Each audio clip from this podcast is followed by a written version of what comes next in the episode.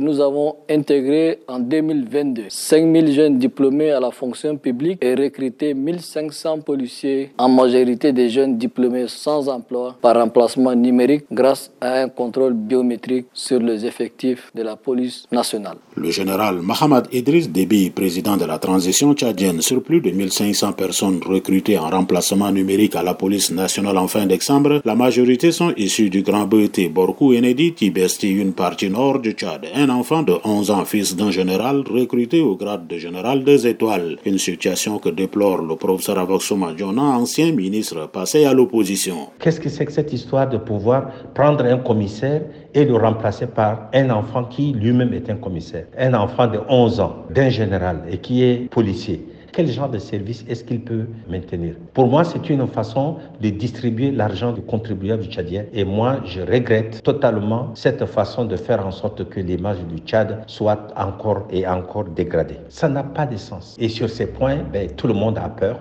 que ce soit les responsables politiques ou la population à proprement parler. Personne n'est en sécurité dans ces pays-là.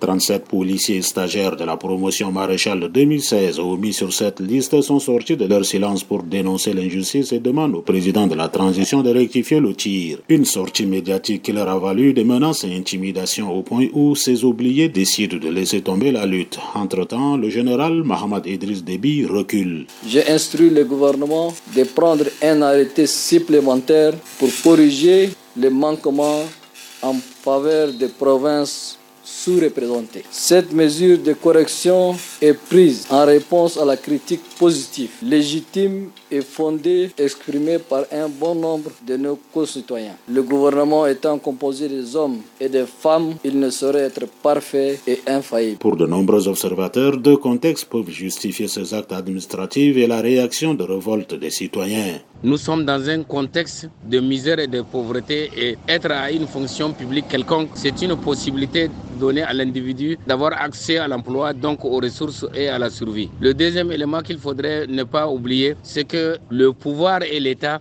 sont considérés comme un patrimoine de guerre conquis par la guerre et la violence et le sacrifice du sang de la vie de certains clans. Le professeur Ahmad Mohamed Hassan, ancien ministre de la Justice. Le pouvoir étant patrimonialisé, le privilège est reconnu aux enfants des généraux, des colonels et s'ils vont en retraite ou ils sont décédés, on prend leurs enfants quel que soit leur âge, pour pouvoir les remplacer. Plusieurs plateformes de diplômés, dont les lauréats de différentes écoles professionnelles dénommées les orphelins, les lauréats des écoles vétérinaires et les déficients auditifs en chômage depuis une dizaine d'années, menacent de sortir dans la rue pour se faire entendre.